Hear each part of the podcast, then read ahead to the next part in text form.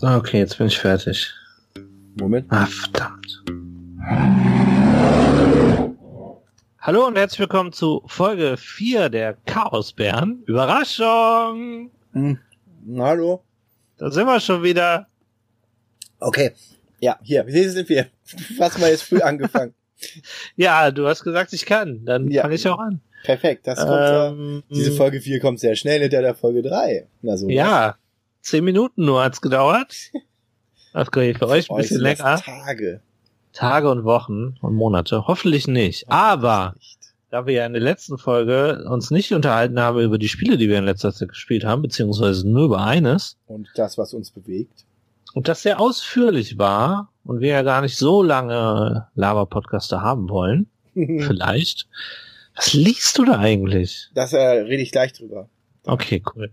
Sieht interessant aus. Ähm, ja, und da äh, Folge zwei vor über einem Monat aufgenommen wurde und das mit dem Veröffentlichen ja alles so gedauert hat und pipapo und hin und her, äh, haben wir jetzt ganz schön was nachzuholen äh, an dem, was wir besprechen wollen. Ja, Soll ich anfangen? mach doch mal. Okay, es begab sich zu einer Zeit, äh, ich wurde verschenkt Du als wurdest, Spieleguru. Ich wurde als Spieleexperte verschenkt für einen Spieleabend. dabei bist du derjenige, der immer sagt, ich bin doch gar kein Spieleexperte. Ja, bin ich auch nicht, aber Doch, für andere du. Menschen bin ich es anscheinend schon. Ja. Ähm, dann Der- kommen natürlich so Dinge, da muss man man's- sich. Poor Man's Game Guide. Ja. Cool, danke. Ja, äh, das war die letzte Folge der Chaos. Nein, es war ein Tschüss und gute. Nacht. Ja, witzig. Nein, ähm, ja, und dann wird man auf einmal vor so Probleme gestellt wie, okay, was sind das jetzt für Leute, mit denen ich spiele? Was bringe ich da für Spiele mit?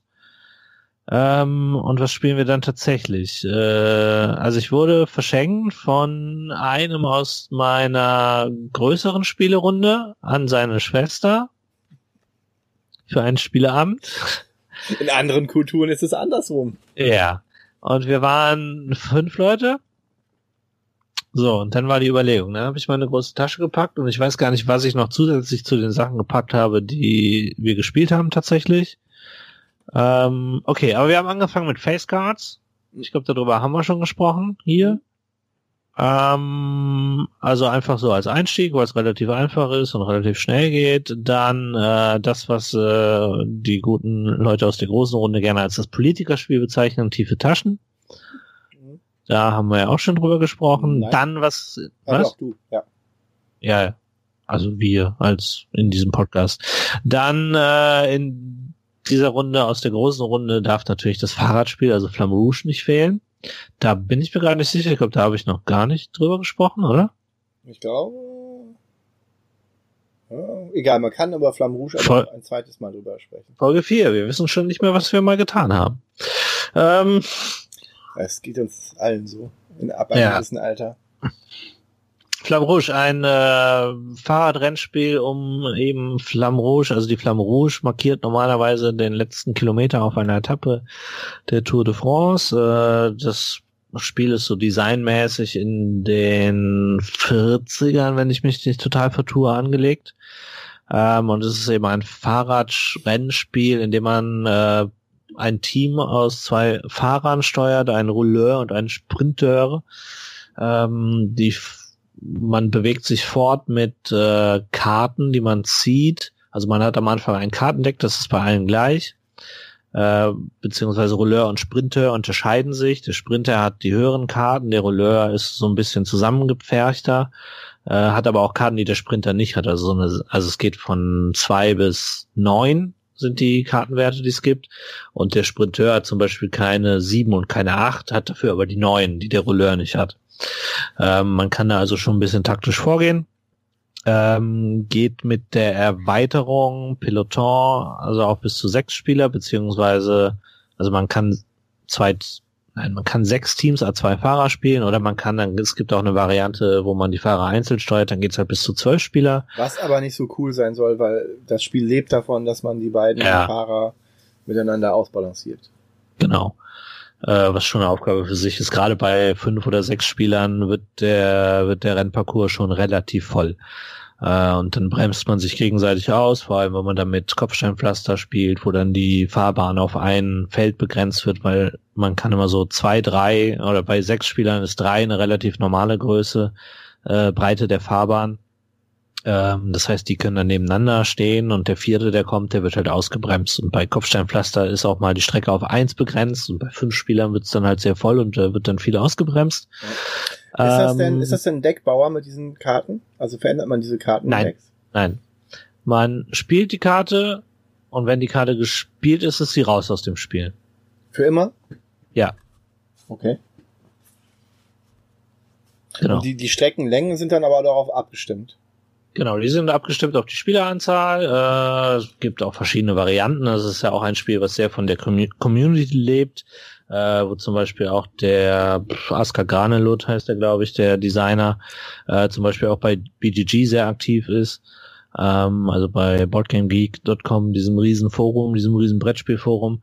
Äh, und da immer, ja, wenn irgendjemand eine Variante vorstellt oder was auch sehr beliebt ist, zum Beispiel so ähm, also man kann es ja auch solo spielen und dann äh, gibt's halt so Kartenzusammenstellungen von diesen Kartendecks für automatisierte Fahrer, gegen die man dann mhm. fahren kann.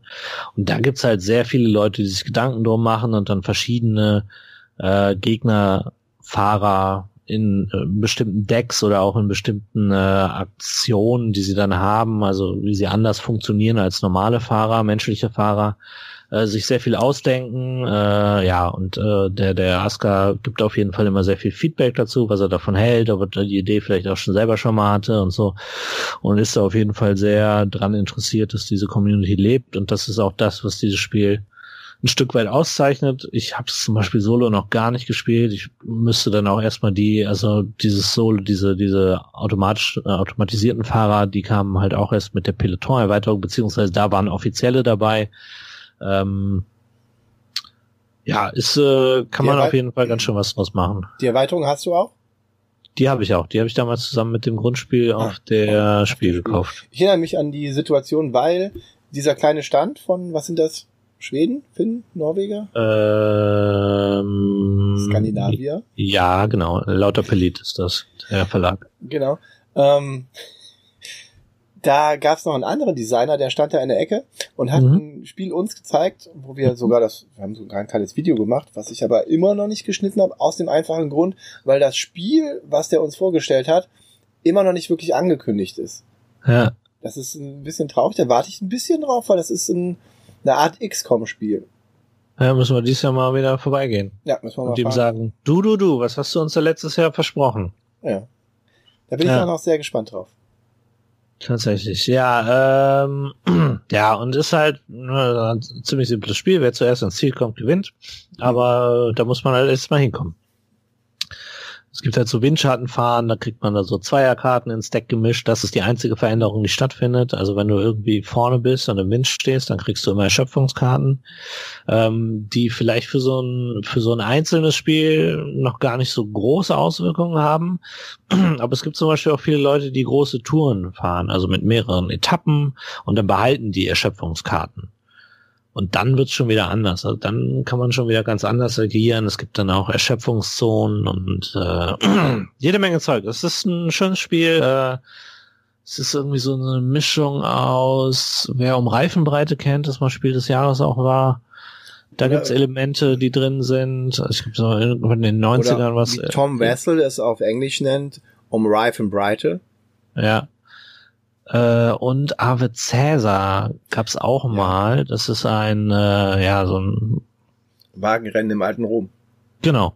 Und das ist auch, also ich hatte es ja damals auf der Messe mit Leuten gespielt, die ich gar nicht kannte, aber die halt auch Interesse dran hatten. Äh, und die haben sofort gesagt, das erinnert sich an Ave Cäsar und das hatte ich mir dann auch nochmal angeguckt, das ist durchaus richtig, aber es ist auch, um Reifenbreite ist auch so ein bisschen angelegt und bei um Reifenbreite ist es noch ein bisschen anders, weil da die Kurven zum Beispiel noch eine Rolle spielen. Äh, das ist dann so ein bisschen mehr wie in Automobiles, was wir mal gespielt haben. Das, da sind die auch anders bewertet. Äh, ja, um Reifenbreite ist auch eher ein Spiel. Also für mich hat sich das immer angefühlt wie Hallenradfahren. Mhm. Äh, und äh, Flamme Rouge ist halt schon draußen Tour de France äh, und, und Gas geben. Ist ein bisschen anders. Aber er hat schon, hat schon, es hat auch schon sehr gleiche Elemente. Also ich hatte mir im Nachgang mal äh, bei meinen Eltern die, die Spielregeln von einem Reifenbreite durchgelesen und da gibt es schon Sachen, die sind sehr stark angelehnt. Es gibt halt auch einfach Sachen, die sind anders, die dann vielleicht in diesen Autorennspielen, die man heute so kennt, ein bisschen mehr Verwendung finden. Aber gerade bei, diesen, bei diesen Rennspielen, es gilt Flamme Rouge momentan als ähm, das Rennspiel überhaupt. Also eins der besten, wenn nicht das beste Rennspiel in diesem Bereich. Ist das so? Ja, doch. Okay. Ich verfolge. Ich nehme es immer so ein bisschen unter dem Radar wahr, weil auch, ja, weil auch immer so Leute, die sich viel mit Spielen befassen und die es dann spielen, nicht zwingend davon angetan sind. Also ich weiß, der, der, der Ablagestapel Dirk, der hat es irgendwann wieder verkauft, weil er es nicht so toll fand. Hm. Ähm, ja, du musst vielleicht auch mit dem Genre was anfangen können. Ich habe es mir ja auch nicht geholt, weil Rennspiele sind mhm. jetzt nicht so das super Ding. Wobei, Wettlauf nach Eldorado finde ich richtig gut, aber das ist äh, eine andere Sache. Ähm, ja, ist halt nicht ja. jedermanns Sache, aber generell ist das in, im Bereich der Rennspiele schon ziemlich äh, erfolgreich. Ja, ich glaube aber auch, das liegt äh, wirklich an diesem Community-Aspekt und dass da viele Leute vielleicht auch auf so ein Spiel gewartet haben mal wieder und die da viel Spaß dran haben, da ein bisschen rumzufeilen und so Sachen zu machen. Also ich habe jetzt auch, es war ja Tour de France in den letzten Monaten irgendwann und da hat auch jemand die ganzen Strecken von der Tour de France nachgebaut dafür. Also es gibt auch eine App, ähm, in der man eben diese, diese Grand Tour heißt die App, äh, Flamme Rouge Grand Tour, wo man eben äh, sich so mehrere Etappen zusammenstellen kann. Und dann gibt's äh, für diese für diese Tour-Regel, das ist auch eine offizielle Regel tatsächlich, äh, da ist dann geregelt, wenn du ins Ziel kommst, in welchen Zeitabständen das dann berechnet wird und das kannst du halt mit der App relativ komfortabel dann eingeben und das, äh, ja, auch wenn du es dann halt nicht unbedingt an einem Abend oder an einem Tag alles zusammenspielst, dann kannst du es eben, äh, ja, da drin stehen lassen und dann später wieder weitermachen. Und das ist ganz cool, wie gesagt, dieser Streckeneditor, der ist da drin in der App und das ist ganz cool. Macht auf jeden Fall immer wieder aufs neue Spaß, ja. Das haben wir gespielt, das war tatsächlich dann auch ein Großteil des Abends und dann als. Wie ist denn das an, an diesem Abend angekommen von diesen eher Nicht-Spielerleuten? Ja, also ich sag mal, zwei davon hatten es ja schon gespielt. Also ich war dann der dritte. Äh, ja, die Männer hatten es schon gespielt, die Frauen noch nicht. Es ist aber allgemein gut angekommen. Hätte jeder wieder gespielt. Gut, und dann äh, in meiner Aufstellung irgendwie, ich wollte ja, ja, ne, man macht ja vorher so seine Gedanken und dann hatte ich mir irgendwie noch Cold Express irgendwie rausgepickt als als ja Programmierspiel, wo man ja seine Züge programmiert, äh, das mal irgendwie vorzustellen als Spielprinzip. Ähm, ja, ist dann auch das, was dann auch genommen wurde. Ich hatte ja noch mehr Spiele dabei, aber das äh, fanden die Leute auf jeden Fall interessant. Genau, Deception hatte ich zum Beispiel noch dabei. Das stieß auch auf äh, Gegenliebe durchaus, aber das haben wir, sind wir nicht dazu gekommen, das noch zu spielen. Habt ihr ähm, denn mit ähm, Erweiterung gespielt bei Code Express? Nee. Ich habe ja, auch tatsächlich, ja. ich habe auch tatsächlich beim ersten Mal, weil ich äh, jetzt auch selber nicht mehr so sicher drin war, ich habe die Fähigkeiten der Leute weggelassen, Ui, der okay. Charaktere. Also wirklich ganz simpel, aber es war, glaube ich, auch okay so, weil es hat tatsächlich mal zwei Runden gebraucht, bis die Leute dann verstanden haben, wie das jetzt funktioniert mit diesem Programmieren. Und dann hat es auch Spaß gemacht, den Leuten, glaube ich. Da, ich habe gehört, ähm, von den Erweiterungen ist eigentlich nur die, die, die Pferde oder die Postkutsche.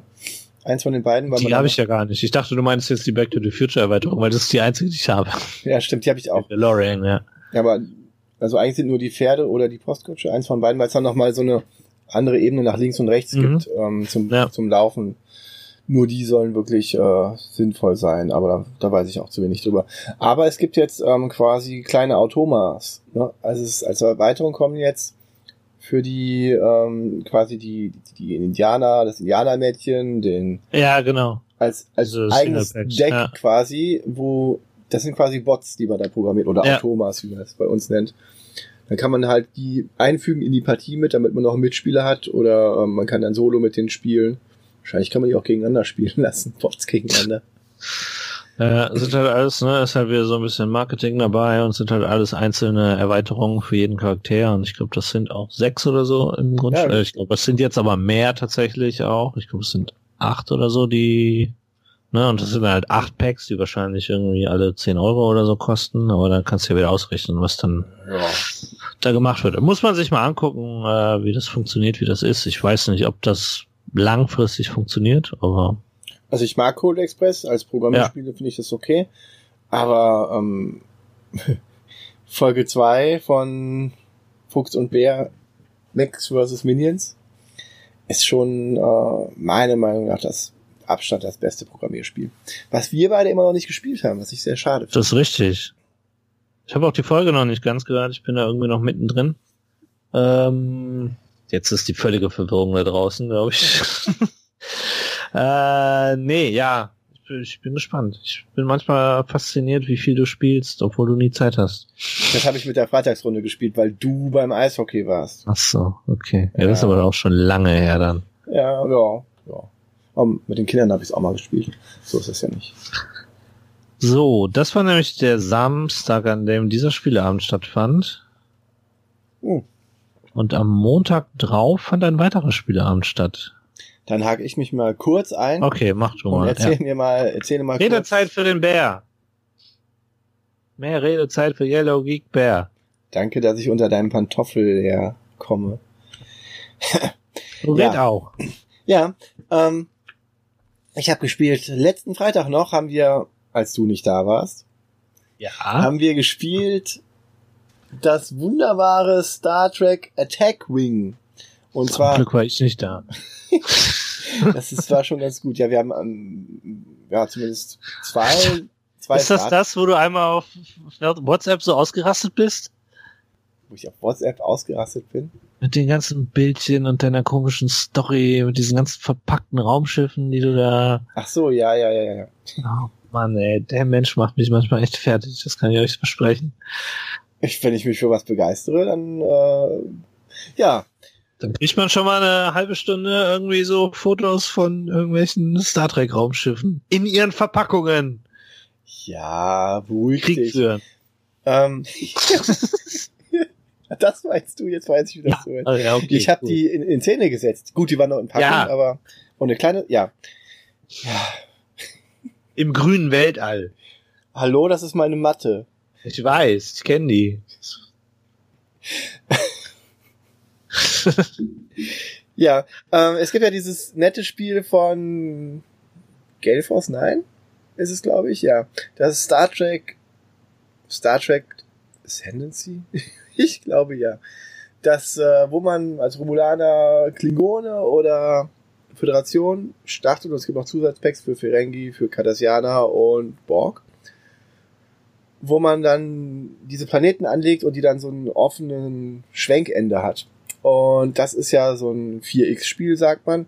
Das ist mir zu unpersönlich gewesen. Habe ich mir überlegt, das zu holen, aber das ist mir zu unpersönlich. Und deswegen habe ich mich für Star Trek Attack Wing doch nochmal entschieden, was nichts anderes ist als das X-Wing-Spiel, wo man ähm, von, von Asmodee, Asmodee Fantasy Flight wo man an diesem kleinen Rädchen ähm, seine Bewegung einstellt und dann wie ein Tabletop, wie so ein Miniaturenspiel, seine Raumschiffe bewegt und dann Waffen abfeuert in, äh, in einem taktischen Spiel quasi.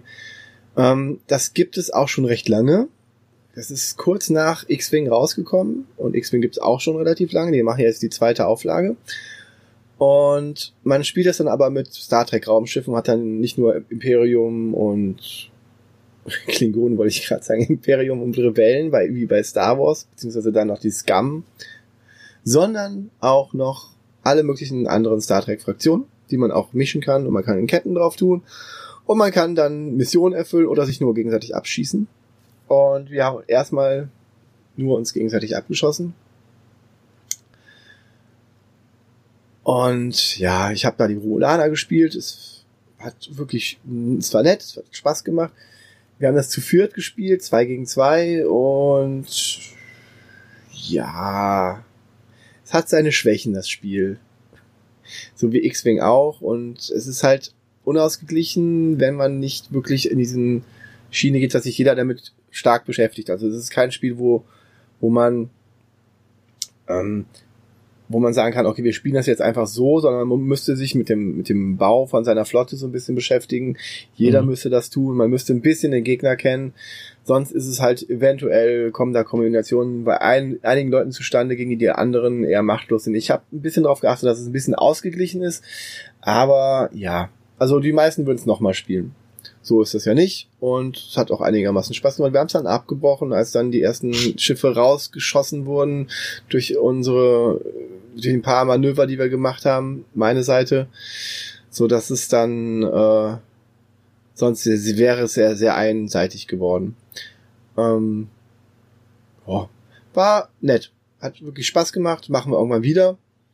Es ist jetzt nicht die große Offenbarung Star Trek Attack Wing, aber ich finde es ist persönlicher als das äh, andere Spiel. Und äh, die haben jetzt auch mit einer Art Neuauflage gemacht, indem die hübschere Starterpakete rausbringen mit äh, vielen kleinen glitzernden Metallic-Lackierungen bei den Raumschiffen. Das war früher ein Kritikpunkt, dass die Raumschiffe nicht so toll aussahen. Nicht so wie bei X-Wing, die von Anfang an einigermaßen toll aussahen.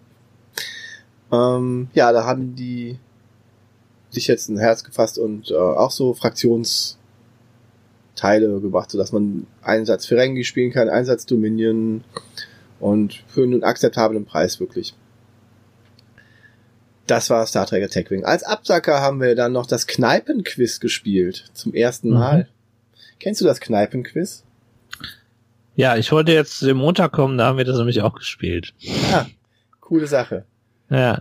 Ähm, ja, ich kann ja mal gerade dann das einfassen noch. Äh, das war ein Montag, an dem wir uns alle gemeinschaftlich entschlossen haben, nicht zum Pubquiz zu gehen, sondern eben zum Ablagestapel Dirk und dort einen kleinen Spieleabend abzuhalten. Mhm.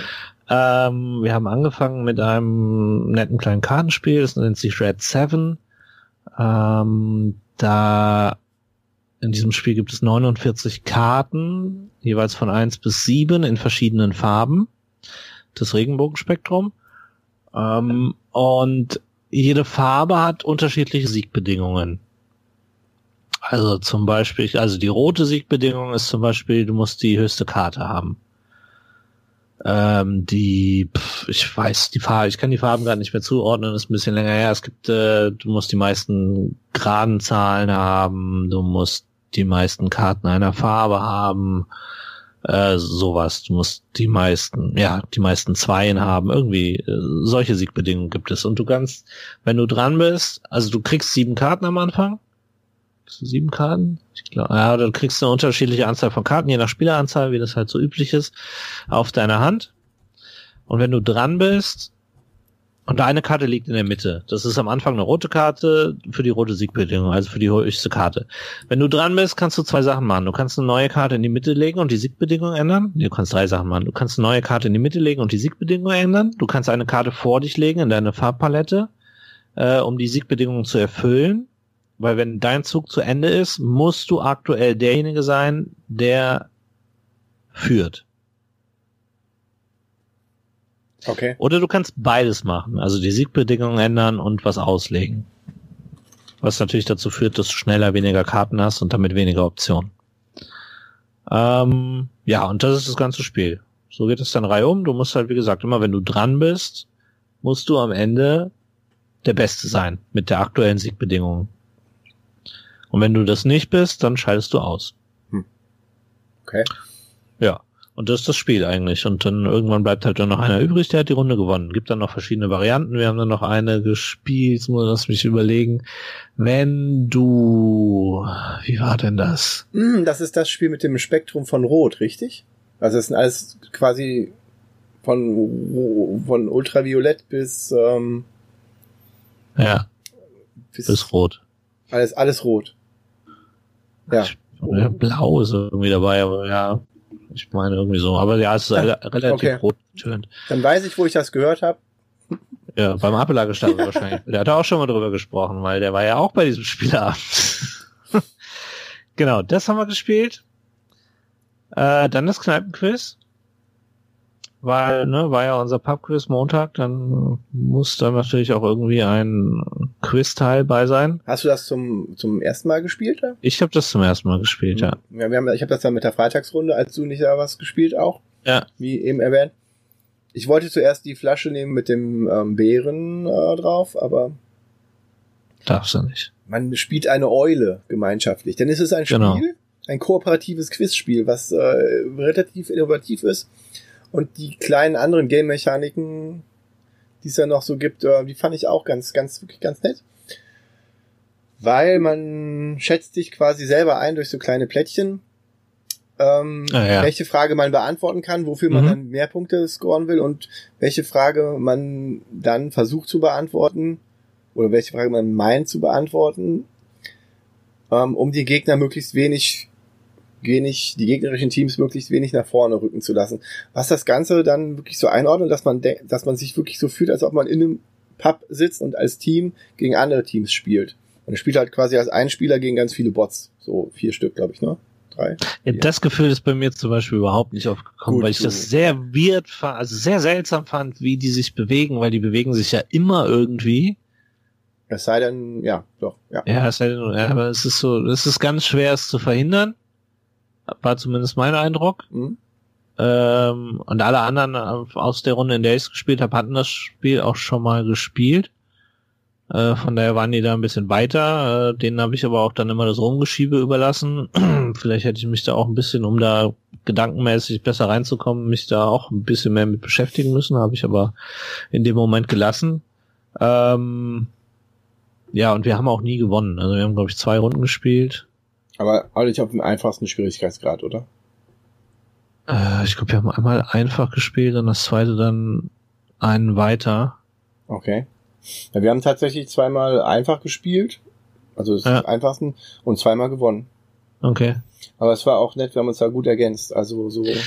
Aber das Ding ist, also man macht ja nicht andere Fragen, wenn man der Schwierigkeitsgrad beeinflusst ja nicht die Fragen, die man gestellt bekommt. Stimmt, ja, weil, ja. Also da kannst du halt einfach super Pech haben, wenn die Ja. Fragen schwer sind. Also es hat ja mit dem Schwierigkeitsgrad nichts zu tun, sondern es hat nur was damit zu tun, wie sich diese gegnerischen Flaschenpöppel äh, in Schneller welcher weiter Geschwindigkeit die sich äh, vorbewegen. Genau. Ja. Ja, das stimmt. Das ist, ähm, ja, aber also ich, unser, unser Team ist äh, relativ, also wie, wir drei, vier, wir waren vier, ne? Vier waren wir. Und ich finde, wir sind da relativ gut. Also wir haben einen für die, für die geografischen Fragen gehabt, wir haben einen für die Mhm. mathematischen Fragen gehabt, also einen für die lateinischen und sowas, also und äh, Popkultur war dann ich meistens zuständig, wenn irgendwelche alten Fernsehserien kommen. Das ist äh, dieses Team ab zusammenstellen Ja. und absprechen, das ist halt äh, das ist nett, dass man halt wirklich im Team agiert und dann kooperativ die Fragen beantwortet. Wenn sich auch fragt, ja, kannst du das? Ja, wie sicher bist du dir bei der Frage, ob die richtig ist? Man muss die Fragen ja dann quasi auswählen, hinschreiben und dann kontrolliert man und dann guckt man, ob man es richtig oder falsch hat. Ja. Das ist schon, äh, das ist nett, wirklich nett. Das, ist, gefällt mir echt gut, das, die Sache. Ich weiß nicht, ob man es dann aber auch mit Kindern spielen kann. Das sind meistens eher so erwachsene Fragen, ne? Also, das Kinder könnten dann nicht wirklich was beantworten. Naja, da bräuchte es wahrscheinlich eine, hey Industrie, gute Idee, eine Hm. Kinderversion. Eine kooperative Quiz-Kinder-Kinderspiel. Ja. Weil die Idee, dass es kooperativ ist, ist wirklich, finde ich, finde ich, ich mag ja generell kooperative Spiele, aber das als nicht sonderlich großer Fan von Quiz-Sachen, weil ich in Erdkunde dann immer versage Hm. oder in, keine Ahnung, irgendwelchen Fußballfragen, dann, äh, ja, finde ich diese kooperative Variante, wo man im Team wirklich agiert, ganz, ganz, ganz toll. Ja. Ja. Und äh, was vielleicht auch noch wichtig ist dazu sagen, es ist natürlich alles, es läuft auf einen Timer, ähm, Ja, stimmt. mit einer Sanduhr, fünf- fünf und, Minuten aber das ja. ist halt durch, ja, es sind auch, sind es fünf Fragen Ja, pro Ding Fragen, gewesen, ja. Minuten, Und das ist dann durchaus auch äh, realistisch, weil in, im, im realen Pubquiz, also zumindest zu dem, in dem wir gehen, wenn die Fragen immer mit einem Abstand von einer Minute vorgelesen, also fünf Fragen, fünf Minuten passt dann auch. Und in Deutsch und in Englisch. Äh, so, und das dritte Spiel, was wir dann noch gespielt haben an diesem Abend, äh, war Seven Wonders. Ja. Das hatte ich irgendwann mal auch mit euch. Ich Ja. weiß nicht, ob du dabei warst, gespielt. wir, haben, ähm, wir haben das auf jeden Fall mal in der Runde gespielt. Ähm, bei uns in der Runde mit, äh, mit Pärchen quasi, mit wenig Spielerpärchen. ah, okay. Ich hatte es aber auch, ich war so abgeschreckt davon, weil der Dirk sagte, das geht super schnell und ich war so, äh, das habe ich überhaupt nicht so in Erinnerung. Ich habe, ich glaube, ich im Nachhinein habe ich es, glaube ich, mit Terra Mystica verwechselt irgendwie, ganz seltsamerweise, äh, weil das ja äh, wirklich ein bisschen länger ist.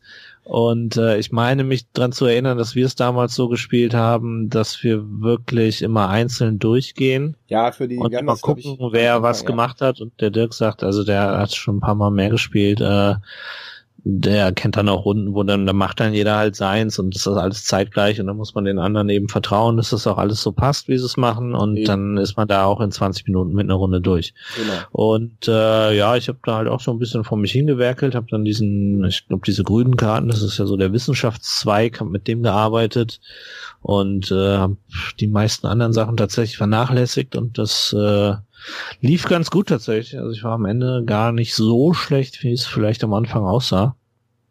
Also ist auch durchaus eine valide Strategie. Äh, ja, das ist halt die, wo man dann immer viele Häuser umsonst kriegt, weil man vorher irgendwann mal was investiert hat.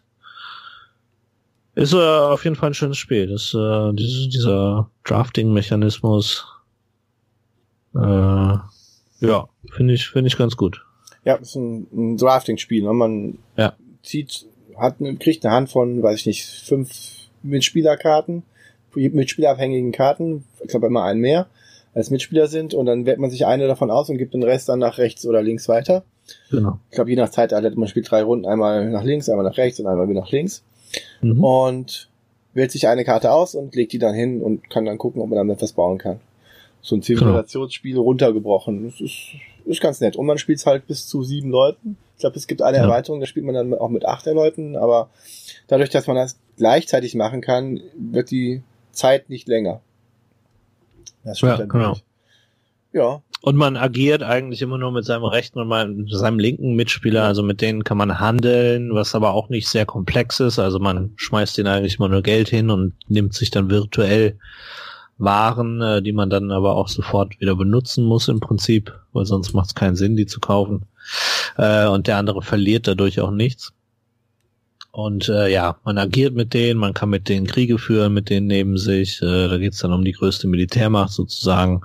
Und äh, ja, ist auf jeden Fall ganz nett, ist ja auch sehr, sehr beliebt und sehr anerkannt äh, in Spielerkreisen.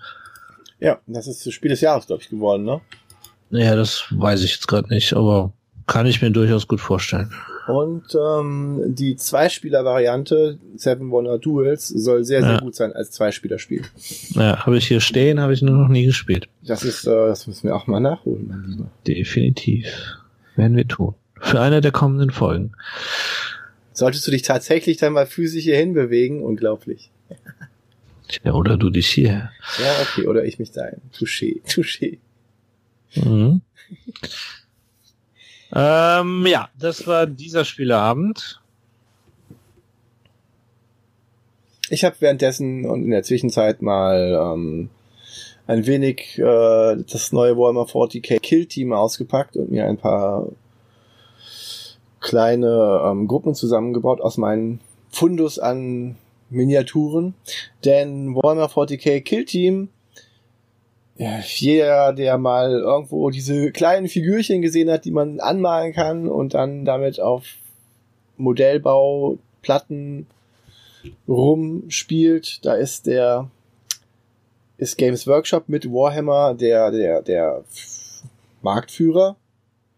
Und die haben ein bisschen krude Geschäftspolitik gehabt in den vergangenen Jahrzehnten, muss man sagen dass die sich eher auf die Miniaturen beschränkt haben und auf die Welt, aber nicht wirklich auf die Regeln, was halt ein bisschen schwachsinnig war, meiner Meinung nach.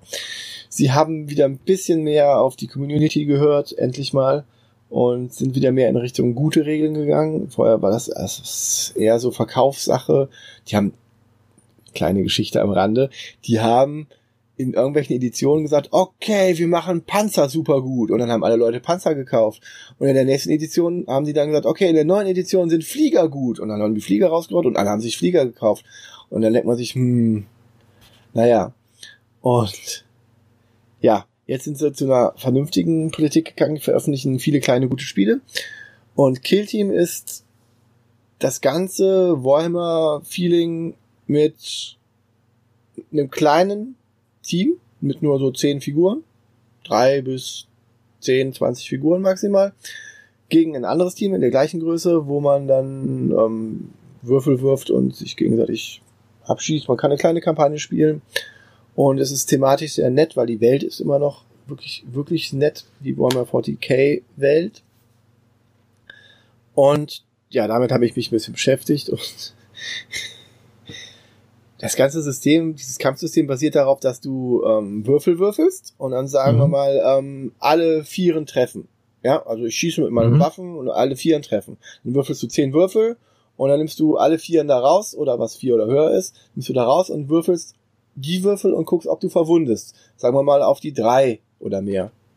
Und mhm. dann triffst du mit weniger Würfeln davon natürlich, sagen wir mal, sind noch drei übrig und dann gibst du die dem Gegner oder der wirft eine entsprechende Anzahl eigener Würfel und der macht dann seine Schutzwürfel und guckt, ob der in Deckung ist und das geholfen hat oder ob der seine Panzerung hält. Und dann, wenn das dann nicht so ist, dann nimmt man die Verluste. Also es ist ein schnelles Würfelei, wo du dann immer weniger Würfel würfelst, weil die nicht getroffen haben oder die nicht die verwundet haben. Aber es sind immer noch drei Würfelschritte, die du machen musst. Und bei ähm, Kill Team haben wir die glorreiche Idee gehabt, weil es halt so wenig Leute sind, dass dann am Ende nochmal geguckt wird, ob es eine Fleischwunde war oder ob es eine tödliche Wunde war. Und dann kommt, kommt jetzt ein vierter Würfelschritt hinzu und dann kann man nochmal würfeln auf die, keine Ahnung, ob es eine Fleischwunde war oder nicht. Aber ansonsten ist das äh, nett, weil die Welt ist nett und wenn die da vernünftige Regeln zu machen, bin ich gerne dabei. Das ist Warhammer 40k Kill Team gewesen. Okay. Cool. ja. Äh, wie, wie komme ich jetzt von Warhammer auf heiraten? Ei, ei, ei, ei. Ähm, oh, nee, kommt wir... die Schwesternschaft äh, raus, mal wieder. Okay, Sagt ja auch nichts, aber egal. Richtig. Bringt mich jetzt auch nicht viel weiter.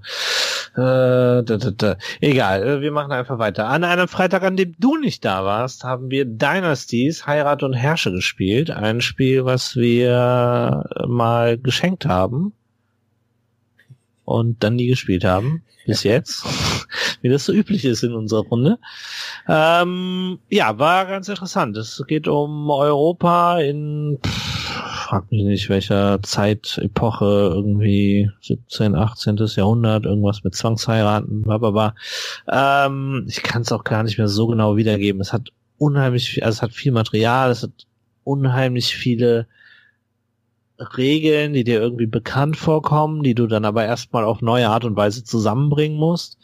Es hat, äh, das hatte ich dann vorhin mal nachgelesen, dieses Kuchenteilprinzip, was wohl nicht viele Spiele haben. Also es gibt zum Beispiel die Option im Hafen äh, Waren zu kaufen. Und wenn zwei, also wenn, also es gibt immer, es gibt Schiffe im Hafen und auf diese Schiffe kannst du immer eine deiner Figuren stellen. Äh, diese Schiffe haben zwei Felder. Wenn du, am idealsten ist es, wenn zwei verschiedene Spieler ihre äh, Figur auf ein Schiff stellen. Auf diesen Schiffen sind fünf Waren. Und es gibt immer, und das ist im ganzen Spiel so, es gibt immer ein größeres Feld und ein kleineres Feld. Der auf dem, oh, jetzt muss ich überlegen. Es kann sein, dass ich jetzt falsch rum bin. Ich meine, der auf dem kleineren Feld teilt die Waren auf drei zu zwei. Mhm. Und auf dem größeren Feld darf sich zuerst eine Seite nehmen mhm. davon. Das ist dieses Kuchenteilprinzip. Mhm. Ähm, das gibt's einmal da und das gibt's bei, wenn du Städte, äh, wenn du dein Männchen auf Städte besetzt, ist es genauso. Da gibt's ein großes und ein kleines Feld. Ähm, die haben teilweise auch noch verschiedene Eigenschaften. Ähm, genau, und wenn geheiratet wird, dann äh, werden drei Würfel geworfen und der auf dem kleineren Feld teilt diese Würfel auf und der auf dem größeren Feld nimmt sich eine Seite dieser Würfel.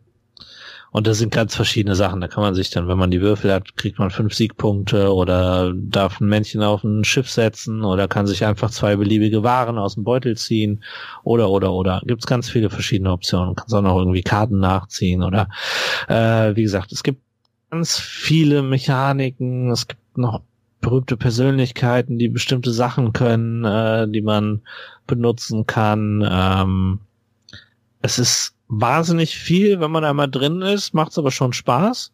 Mhm. Ähm, und wenn du es dann richtig verstanden hast, ist das Spiel gerade vorbei.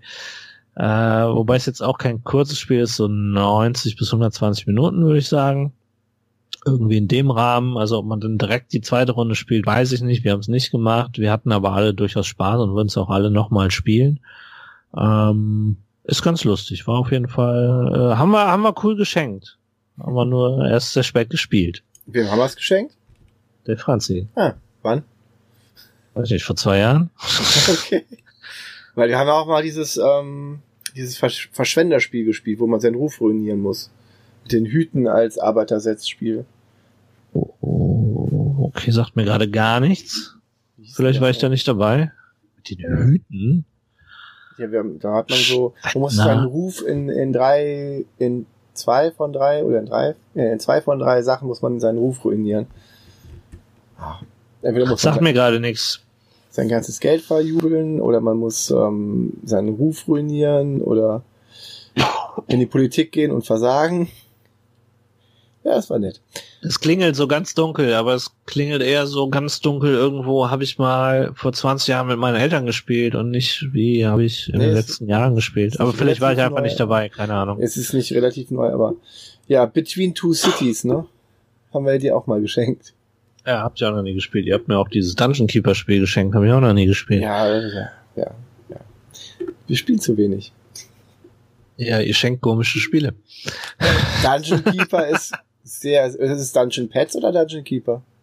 Das heißt ja nicht Dungeon Keeper, wie heißt denn das? Dungeon, Dungeon Lords. Lords. Okay, ja, ja, ja. ja. Dann ist es nicht Dungeon Pets. Alles klar. Okay. Ja, das wird Dynasties. Dynasties. Und. Bin ich jetzt dran? Schon. Hast du noch ein Spiel? Ich habe noch mehrere. Ja, dann mach du erst die Spiele fertig, dann würde ich noch mal über ein anderes Thema reden. Kurz. Okay. Hm. Ich war im Urlaub mit meinen Eltern kürzlich, letzte Woche. Oh. Und äh, da wurde auch gespielt. Ein wenig hier, ein wenig da. Da meine Eltern auch noch mit Freunden im Urlaub waren, waren wir zu fünft. Einer von diesen Leuten mag überhaupt keine Spiele. Das war's nicht Deshalb, Nein, das war nicht ich. Deshalb waren wir dann zu viert. Deshalb konnten wir natürlich Doppelkopf spielen. Äh, ja, schön. Äh, das auch nur in Kürze. Ich glaube, da habe ich ja auch schon mal drüber gesprochen in einer der ersten Folgen. Stimmt. Das klassische Stichspiel. Ähm, ich habe versucht, meinem Vater Star Rams beizubringen. Hat nicht so gut funktioniert. Erstaunlich. Ja, ich glaube, es war, ich, ich habe so irgendwie morgens vorm Frühstück habe ich gesagt, willst du was spielen? Und dann haben wir es gespielt und ich, ja, weiß ich nicht, vielleicht hätte ich ihn mehr gewinnen lassen sollen oder ich, ich ist irgendwie, ich habe auch irgendwie, die Erklärung war nicht so gut von mir. Mir ist dann irgendwann mittendrin eingefallen, dass es ja Synergien gibt. Die hatte ich nicht erklärt am Anfang. Ähm, ja, keine Ahnung. Hat nicht so gut funktioniert. Das ist Aber ein bisschen ich, schade, oder? Ja. machst du halt ich, ich kenne das auch. Dann will man jemandem was erklären und dann nimmt das so gar nicht an und man denkt sich, ja, schade, aber ist anscheinend so. Ich bin gespannt. Ich habe alle Spiele, die ich mitgenommen habe, habe ich noch da gelassen, weil ich mit der Bahn zurückgefahren bin und meine Eltern noch da geblieben sind. Vielleicht haben sie es ja mal selber gespielt. Ich weiß es nicht. mal gucken. Ähm, das habe ich gespielt, das habe ich gespielt. Äh, dann habe ich mal Pocket Ops mit meinen Eltern gespielt, mit meinem Vater auch gespielt.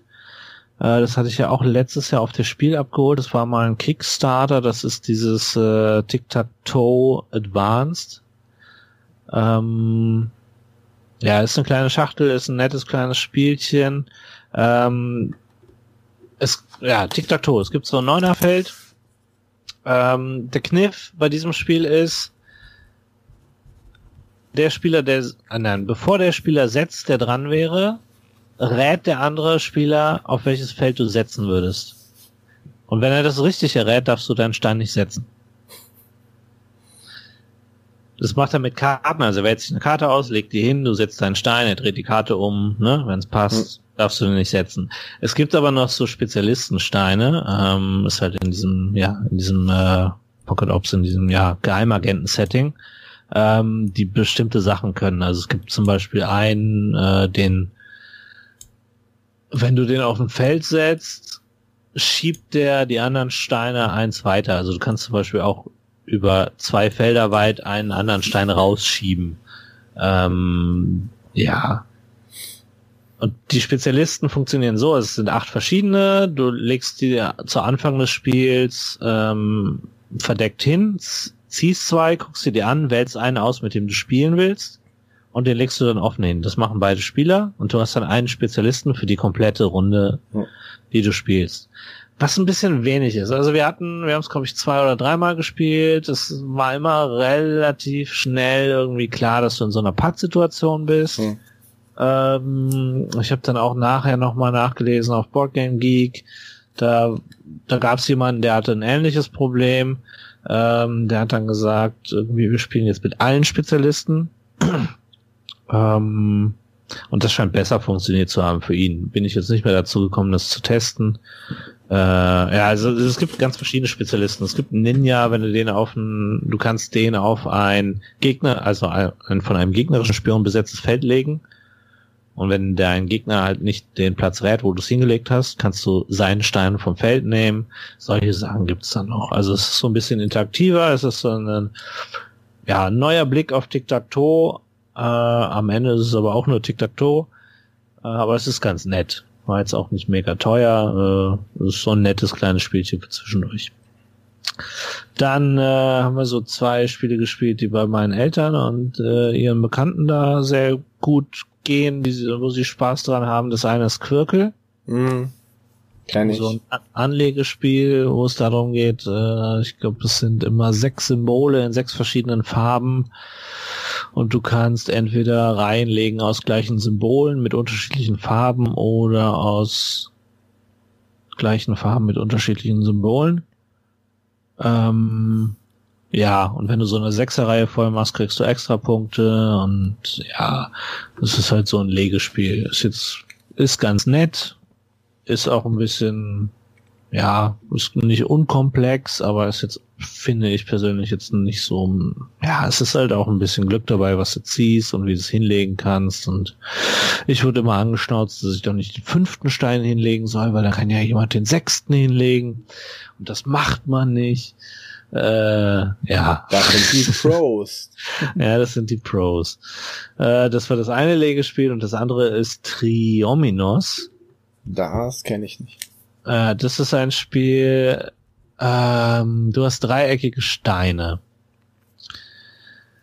Auf diesen dreieckigen Steinen sind in jeder Ecke, also insgesamt drei Zahlen auf äh, dem Stein mit Werten von 0 bis 5.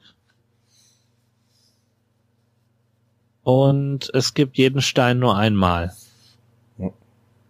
in der Belegung. Also es gibt ne, von 0 bis 5 immer durch. Es gibt jeden Stein einmal mit allen möglichen Kombinationen, glaube ich zumindest. Und äh, es gibt jeden Stein nur einmal. Und dann musst du diese Dreiecksteine, das ist halt auch wieder so ein Legespiel. Am Anfang wird einer hingelegt und dann legst du an und du musst die Zahlen, also du legst ja dann immer eine Seite an der Seite von einem Dreieck. Und die Zahlen müssen halt auf beiden Seiten übereinstimmen. Also du kannst nur gleiche Zahlen gegeneinander legen. Hm. Mhm. Ähm, ja, und dann gibt es bestimmte Formen, die nochmal extra Punkte. Achso, du kriegst, wenn du dann angelegt hast, kriegst du die Punkt, Punkte in der Höhe aller Zahlen auf dem Stein, den du gelegt hast. Also wenn du einen Stein mit einer 5, 4 und einer 3 gelegt hast, kriegst du 5 plus 4 plus 3 äh, 11 Punkte. 12 Punkte. 12 Punkte. Ist kein Spiel für mich. Aber das ist, das ist nämlich auch dasselbe Prinzip. Du musst dauernd mitschreiben, wie viele Punkte man kriegt, äh, bei Quirkel und bei Triominos mhm. auch. Du bist, also einer ist immer mit Schreiben beschäftigt. Mhm. Das ist irgendwie, ist nicht so meine Art von Spiel unbedingt.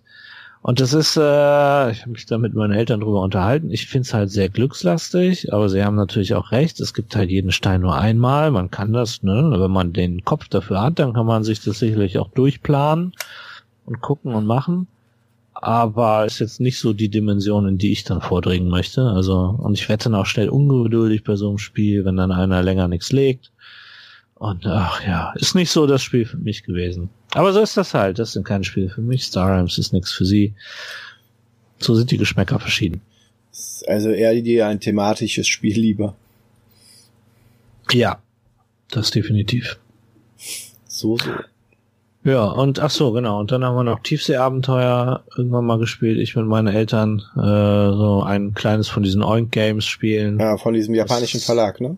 Ja, also das, ich weiß nicht, ob der japanisch ist, kann sein. Ja. Aber wie, haben wir das, also ich weiß nicht, ob du dabei warst, aber wir haben das in der Freitagsrunde auch schon mal gespielt. Ja, bei dir zu Hause dann, ja. Ich meine ja. Das kann sein. Ja, ja, genau. Äh, also da geht es so ein Push-Your-Luck-Spiel, äh, wo thematisch äh, man eben so Tiefseetaucher sind, die ja Schatzsucher, die alle zu arm sind und sich deshalb ein gemeinsames Boot chartern mussten, ein gemeinsames U-Boot.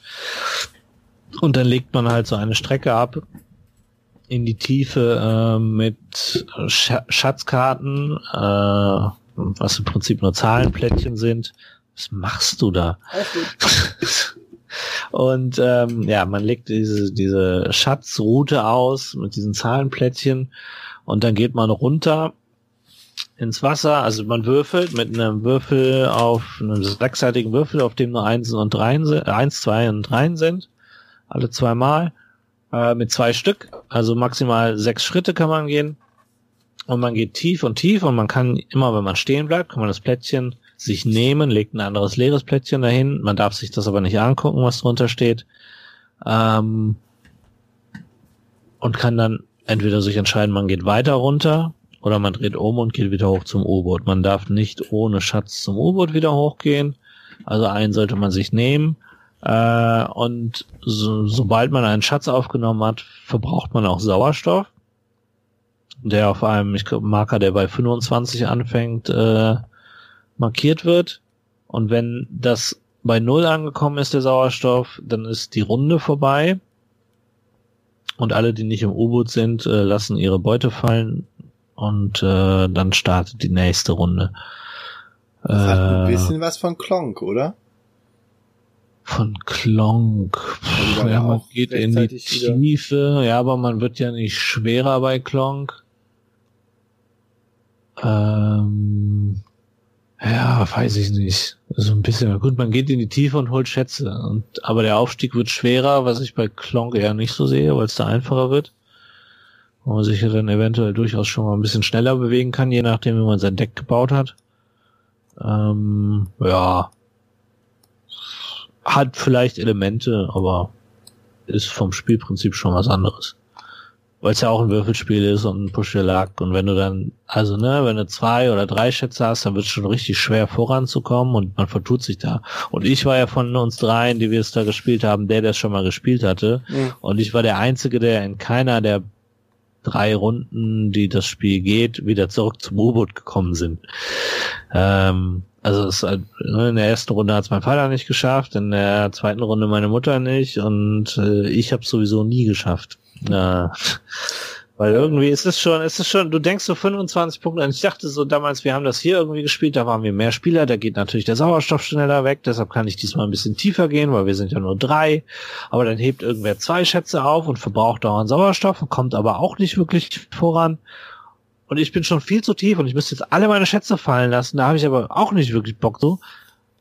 Und irgendwie schaffst du es trotzdem nicht, dann wieder hochzukommen. Es ist schon, da ist schon so ein bisschen Taktik drin und das ist schon, also für so eine kleine Schachtel ist das schon auch äh, eine Menge Spaß tatsächlich. Ja. Da habe ich zufälligerweise, da du das gerade erwähnst, hatte ich in der ähm, aktuellen Ausgabe von der Spielebox, Spielbox, nicht Spielebox, da gibt's eine, eine kleine Reportage über diese kleinen japanischen Verlage. Ah, okay. Deswegen kam ich drauf, denn ich habe die Spielebox mir bestellt, die aktuell, ich habe die nicht abonniert normalerweise, habe die mir bestellt, weil da ein Promopaket für Wettlauf nach Eldorado dabei war. Eigentlich okay. nur aus diesem Grund und weil ich so gerne Wettlauf nach Eldorado spiele und ich hungere nach neuen Karten für dieses Deckbauspiel. Deswegen habe ich mir das bestellt. Und dann habe ich mir auch direkt äh, drei. Ich glaube, so machen die. Ich glaube, so machen die viel von ihrem Geld. Ich habe mir eine Spielbox bestellt, weil da für Cold Express so eine Unterlage drin war. Ja, äh, ich habe das auch gelesen, also teilweise, und ich bin mir noch nicht durch. Ich komme nicht mehr zum Lesen in letzter Zeit. Das ist echt, man hat keine Zeit mehr, weil es ist ja auch eigentlich ganz sinnvoll, wenn wir schon immer diese Spiele. Ja, wenn wir schon einen Podcast über Spiele machen, dann äh, kann man sowas auch lesen ich habe vor allen Dingen gerne die, die Artikel über Charterstone und dem anderen äh, Brand äh, Legacy-Spiel gelesen und die tendieren dazu, dieses höher zu werten als das geliebtes Charterstone. Aber mhm. das ist halt auch eine Meinung. Ähm, dann habe ich mir, damit das Paket nicht so leer ist und ich nicht so viel Versandkosten umsonst bezahle, habe ich mir ein Dreier-Set geholt von der Spielebox, wo irgendwie ein dreiteiliges Set für ein altes Martin Wallace Spiel, was speziell dazu. Was Martin Wallace? Ich meine, es war Martin Wallace. Ähm, geholt habe, weil da ein Spiel dabei ist und ich mal die alten lesen wollte. Und da ist dabei eine Promo, eine Promo ist dabei für für die Burgen von Burgund. Die Burgen von Burgund. Und die mhm. Burgen von, von Burgund äh, ist ein Spiel, was bei mir immer so auf der Kippe steht, es kurz zu kaufen. Und jetzt habe ich Promos okay. dafür, deswegen. deswegen musst du es jetzt kaufen. Ja, natürlich. muss ich mal die Burgen von Burgund kaufen, weil es soll ja ziemlich gut sein. Keine Ahnung, ich habe dann noch nie von gehört. Aber jetzt werde ich mir noch mehr Wissen anlesen und nicht nur die ganzen Foren und die ganzen Twitter und die ganzen anderen Podcasts, die ich so höre, sondern ich werde auch ähm, weiterhin Spielbox lesen, glaube ich. Okay. Hast du noch ein Spiel? Kein Spiel, nur noch Gespielt? ein Thema. Ein Thema? Ich habe auch noch ein kleines Thema, aber. Mach du mal dein Thema. Immer ich zuerst. Nee, ich habe eigentlich nur so Kickstarter-Sachen, die bei mir angekommen sind. Ah. Die ich aber natürlich auch noch nicht gespielt habe. Warum kommt jetzt nichts? Nee, ich habe einmal den Big Score bekommen. so ein äh, Bankeneinbruchsspiel mit äh, ja, wo man so, das ist so ein semi also so ein kooperatives Spiel, was aber nicht wirklich kooperativ ist. Also man macht was gemeinsam, aber jeder hat so seine eigenen Ziele mhm. oder will möglichst viel vom Kuchen abhaben, sagen wir es mal so. Es geht um einen Bankraub, den halt verschiedene Gangster-Clans äh, im Prinzip zusammen planen, aber wenn sie dann drin sind, äh, will natürlich jeder möglichst viel haben, bevor die Polizei kommt. Ähm, und das sah ganz gut aus damals und das ging jetzt auch, das ging wahnsinnig schnell. Das ist der schnellste Kickstarter, den ich je bekommen habe. Das war, habe ich im März, glaube ich, ist der ausgelaufen und ich habe es im August bekommen. Also wirklich rapzapp. Äh, und natürlich das große Ding, worüber ich mich sehr freue, wozu ich aber auch noch nicht gekommen bin, äh, zu spielen, ist der Star Realms uh, Frontiers äh, Pledge ist endlich angekommen mit der großen Box und allem. Ich habe ja einmal komplett alles bestellt äh, und es ist wahnsinnig viel Zeug, wahnsinnig viele Karten. Äh, wenn man es dann aber in diese Universal Storage Box packt, dann ist es, äh, da ist noch ganz schön viel Platz für, für viel mehr Karten.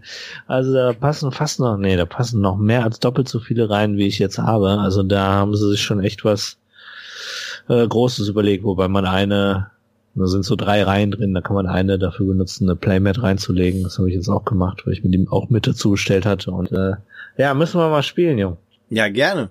Ähm, ja, ich habe gesehen, auf Twitter hat doch tatsächlich einer uns getaggt, weil er Hero Realms ja, geholt hat.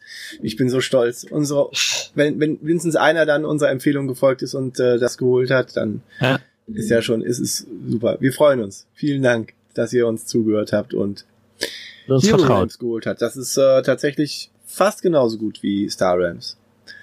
Und ja, ich habe auch äh, Kickstarter habe ich äh, vor kurzem jetzt was gelesen. Ich habe äh, ein Video gesehen über die fünf Top Flops von von Kickstarter Projekten. Das ging noch nicht mal um Brettspiele allgemein, aber es waren die fünf Flop Brettstarter gecancelten Sachen oder oder ah. floppen.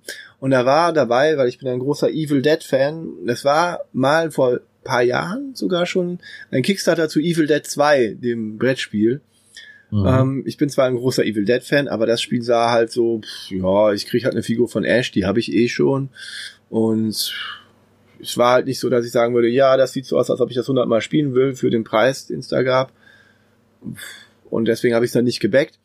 Und die haben dann auch noch Terminator das Brettspiel gemacht, also Terminator 1 das Brettspiel, auch mit anscheinend Filmlizenz. Und sie haben mhm. insgesamt eine Million abgeräumt dafür, für die mhm. beiden Spiele. Und die haben es bis heute nicht geschafft, das Ding äh, zu produzieren und auszuliefern. Also es sieht auch nicht gut aus, dass da noch wirklich was kommt, weil die hatten jetzt überlegt, wie die weiter vorgehen wollen. Das war im, was, im Mai, ich glaube im Mai war die letzte Nachricht, dass die sich jetzt überlegen und in den nächsten Wochen irgendwas sagen werden. Da ist bisher nichts gekommen. Es gibt auch mhm. Kickstarter, die äh, nicht so gut laufen. Ich habe auch, ich bin auch ein großer Hellboy-Fan und da habe ich auch das Hellboy-Spiel nicht gebackt, auch weil ich schon eine Hellboy-Figur habe. Und nicht jedes Spiel muss ich halt backen, nur weil es irgendwie ein Spiel ist für mein Franchise, was ich gerne mag. Und ja, das habe ich auch nicht gebackt. Ja, ein paar Flops bei Kickstarter. Ja, und was immer noch nicht gekommen ist, wo ich hatte mich so drauf gefreut, in diesem Sommer My Little Size zu spielen, aber es ist noch nicht gekommen. Das hat sich auch ein bisschen verschoben, weil die für die GenCon irgendwie die Kapazitäten brauchten, um da, da was zu produzieren und deswegen verschiebt sich die deutsche Version davon. Ja, da bleibt immer viel liegen, das ist tatsächlich so. Das merkst, das merkst du aber auch, ne? Da kriegst du immer irgendwie noch das Update und alle machen noch Werbung. Ja, wir sind jetzt auf der GenCon und äh, ach ja, wir können jetzt gerade, wir sind jetzt da, wir können jetzt ja, den, den nicht weitermachen. Die englische, die englische Version von My Little Size ist halt draußen. Und die deutsche okay. halt noch nicht. Das finde ich ein bisschen ja, gut. traurig. Ja, aber das naja. dauert halt. Aber das kenne ich auch. Also das, was habe ich jetzt? Ich weiß gerade gar nicht. Hier dieses, äh, dieses VR-Detective-Spiel. Wie heißt denn das? Weiß nicht, das habe ich aber auch äh, über, über die Spieleoffensive mhm. gebackt und das ist, also auf Englisch geht's jetzt gerade raus und auf Deutsch wird es halt noch ein bisschen dauern, aber das ist halt so. Wenn du die Übersetzung willst, die braucht halt auch Zeit. Gloomhaven auf Deutsch soll jetzt bald äh, verschickt werden. Das machen ja auch genau. Happy Shops. Bis da bin ich dann auch sehr gespannt vor. Vielleicht Ende müssen wir die Folge 100 dann ein bisschen verschieben, vielleicht ein bisschen vorziehen, irgendwann im November oder so. Mal gucken. Machen wir die Folge 7 oder so, dann halt, äh, wenn die Folge 100 kommt. Mhm. Ja. Vielleicht machen wir das so. Chaos. Natürlich. Das sind wir, die Chaosbären. Das sind wir, die Chaosbären.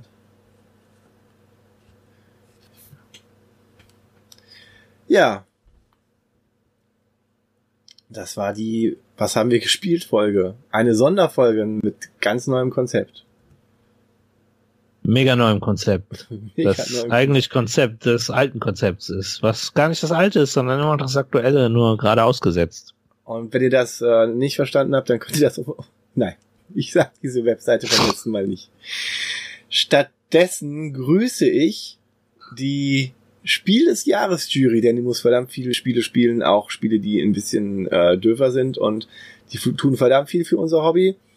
Und insbesondere möchte ich da die Julia grüßen von Spiel doch mal, dem YouTube-Kanal, die ab sofort dann auch Spiel des Jahres Jury Mitglied ist, was in den letzten Tagen durch die Presse ging. Schöne Grüße. Wir müssten jetzt ein Outro machen. Das ist richtig. Das war die vierte Folge von den Chaosbären mit Robert und Björn. Wenn ihr uns eine E-Mail schreiben wollt, macht das unter unserer E-Mail-Adresse. ja, wo drückt er denn sonst? Na ja, klar. Chaosbärenhöhle at gmail.com. Folgt uns auf Twitter at Chaosbären oder unseren anderen beiden Accounts. Schreibt uns aber gerne, falls ihr Anregungen habt, falls ihr was fragen wollt, falls ihr gegrüßt werden wollt. Und ja, die Twitter auf Twitter könnt ihr dem Robert folgen bei unter @hockeyblogger und mir könnt ihr folgen @yellowgeekbear. Und wir haben ein bisschen Zeug auf unserem YouTube-Kanal, Yellow Geek Bear heißt der, und unseren YouTube nicht YouTube, unseren Podcast gibt es zu hören auf allen möglichen Plattformen wie Spotify, iTunes und in eurem Podcatcher. Genau. Oder auf dem YouTube-Kanal. Oder da drückt auf die Glocke, abonniert uns. Die Glocke. Wollte ich, immer, wollte ich immer schon mal sagen. Die Glocke drücken. Ich habe überhaupt keine Ahnung, worum es geht, aber das sagen macht alle, das ne? einfach. Ja, ja, eben sagen alle. Muss ich auch mal gesagt haben. ähm, und schreibt uns gerne auf iTunes eine Bewertung, wenn ihr Bock drauf habt, weil das hilft ja immer irgendwie oh, ja. nochmal mehr wahrgenommen zu werden und das wäre natürlich schön, wenn mehr Leute unser Gelaber hören.